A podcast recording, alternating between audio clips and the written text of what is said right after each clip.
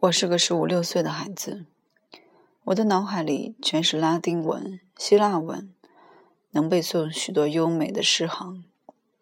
我的思想充满追求和公民心，我的想象充满艺术家的梦想。但是，在我的心中，比所有这些熊熊烈火燃烧的更深沉、更强烈、更可怕的是爱情之火。对异性的可念，对性欢乐的折磨人的预感。我站在一座岩石小丘上，山脚下是我的家乡小城。春风和煦，飘来一阵早春的紫罗兰的清香。流经小城的河流闪闪发光，老家的窗户也似乎在向我仰视。所有这一切的目光、声音、气味。都是那样使人陶醉的充实，那样清新，让人沉寂到创造中。一切都射出深沉的光彩，一切都在春风中神游飘忽。以前，在刚进入青春期的充实的诗一般的岁月中，我所看到的世界就是这样。我站在山丘上。春风抚弄着我长长的头发，我沉寂在梦幻般的爱情的渴望之中，用迷惑的手从刚刚发绿的灌木上摘下一张半开的嫩芽，把它举到眼前，闻它，闻到这种叶香，以往的一切又清晰地涌现在我的眼前。接着，我用嘴唇含住这个小绿芽，玩味着。咀嚼起来，我的嘴唇至今还没有吻过一位姑娘呢。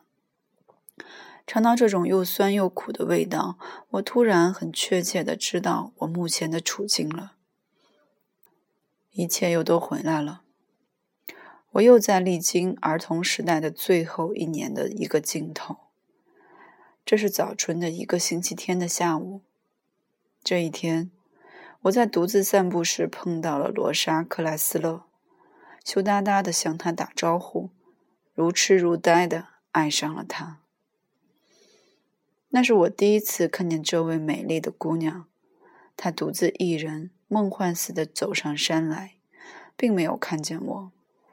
我战战兢兢地看着她上山，她的头发梳成两条粗辫子，两边的脸颊上垂下一绺绺散发。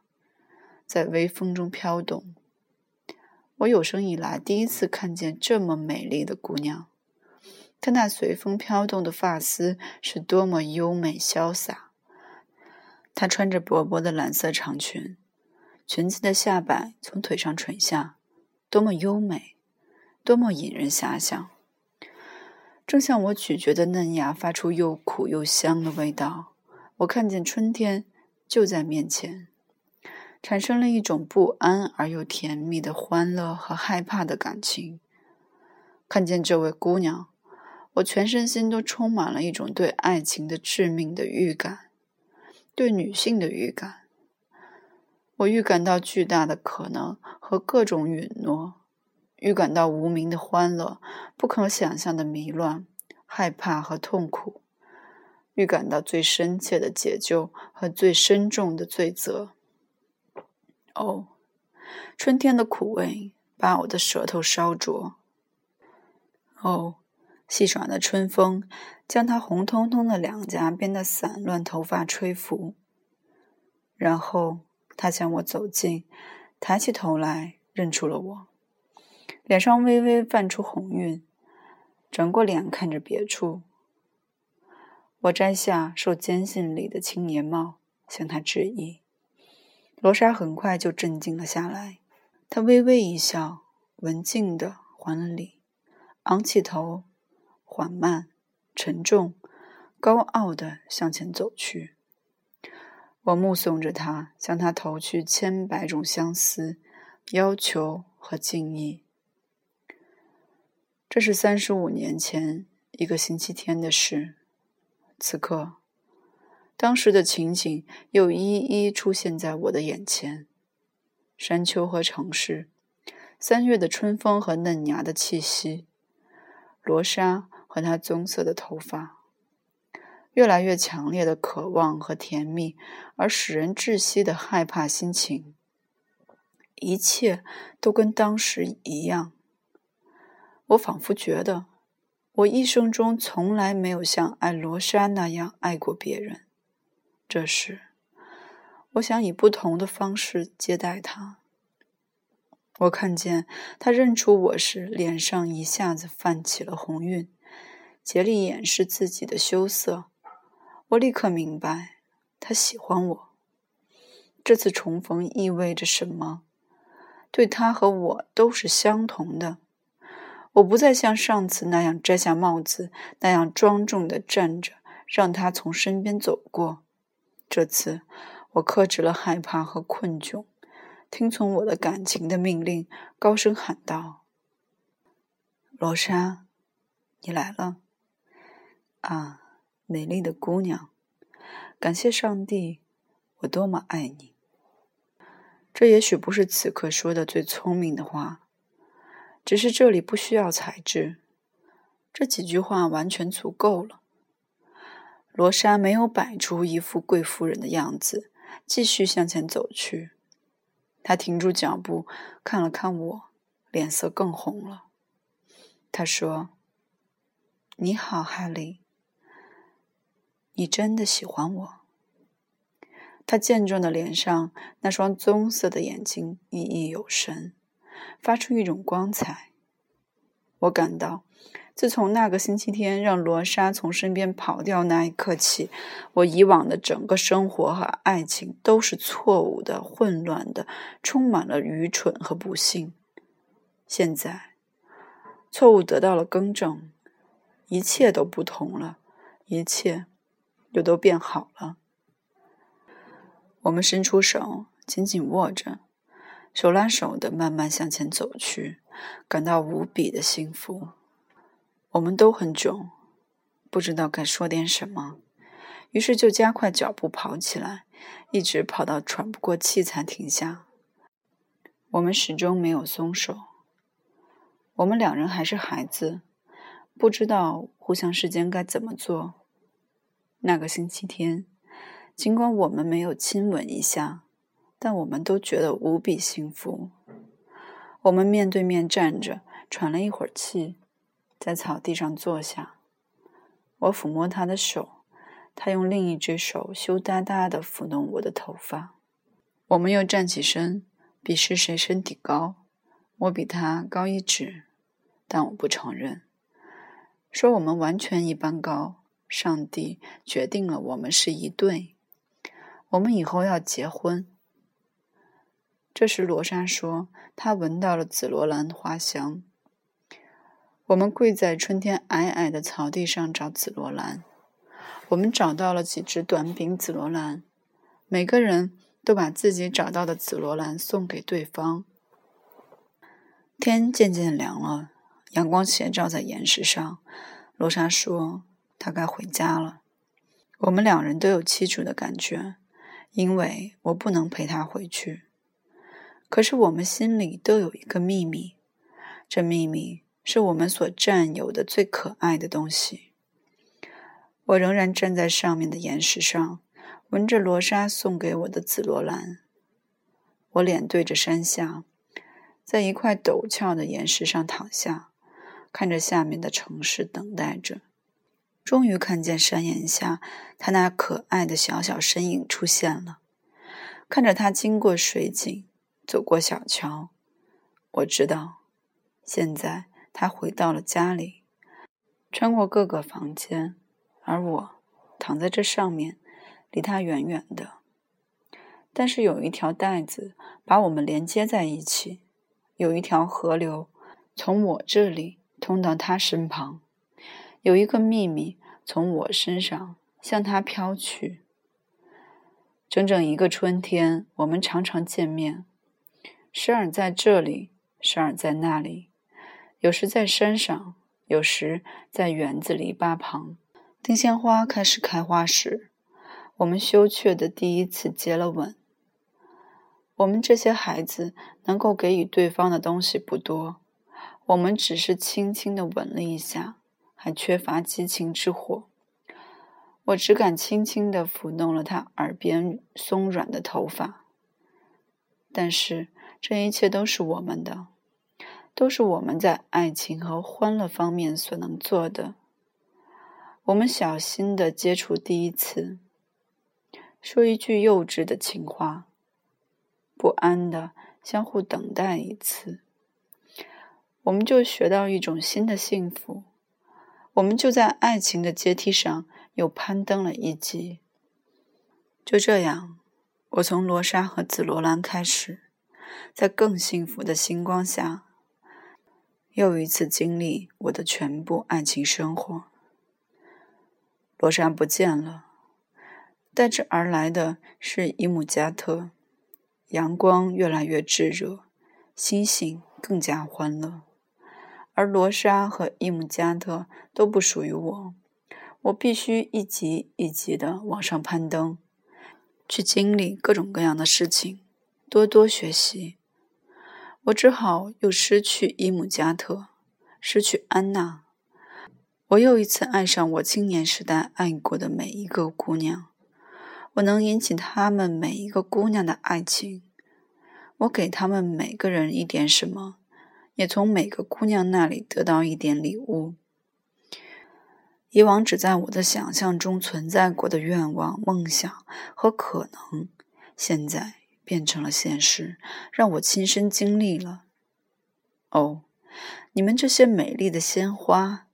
伊达和罗勒，所有我曾经爱过的一个夏天、一个月或者一天的姑娘，我明白了，我就是先前看到的那位向爱情之门冲过去的漂亮赤诚的小青年。我现在尽情享受我的这一小部分。充其量只不过是我的整个人和生活的十分之一或千分之一的这一小部分，让他成长，让他丝毫不受我的所有其他形象的拖累，不受思想家的干扰，不受荒原狼的折磨，不受诗人、幻想家、道德家的奚落。不，我现在只是情人。其他什么也不是。我呼吸的只有爱情的幸福和痛苦。伊姆加特教会了我跳舞，伊达教会了我接吻。最漂亮的伊玛是第一个。那是秋天的一个傍晚，我们在树叶婆娑的榆树下，让我亲吻她淡棕色的乳房，让我喝那欢愉之酒的姑娘。在帕波罗的小剧院，我经历了许多许多。这些经历很难用语言表达，哪怕是其中的千分之一。所有我爱过的姑娘，现在都是我的。每个姑娘都给我一点只有她才能给我的东西，我也给每个姑娘一点只有她才懂得取用的东西。我饱尝了爱，幸福。欢乐、迷惑和痛苦，在这梦幻的时刻，我生活中所有延误的爱情，又都在我的花园里开出灿烂的花朵。有的洁白娇嫩，有的耀眼炙热，有的黯然失色，有的已经凋谢枯萎了。它们一个个象征着炽烈的欢乐、热切的梦幻、火热的忧伤。充满恐惧的死亡和光华四射的新生。我遇见各种各样的女人，有的只能匆匆的通过冲锋陷阵似的追求才能得到，有的只能长期的谨慎的向他追求，而这种追求是一种幸福。我生活中的每一个阴暗的角落，又都出现在我的眼前，在这阴暗的角落。哪怕只有一分钟的时间，异性的声音也曾向我呼唤过，女人的一瞥曾激起过我的情火，姑娘们白皙光泽的皮肤曾引诱我，一切被耽误的都补了回来，每个姑娘都以各自的方式被我所热爱。长一双奇特的深棕色眼睛、头发浅黄的女人出现了。我曾经在一列快车过道的窗户边跟她一起站了一刻钟。后来，她曾多次在我的梦中出现。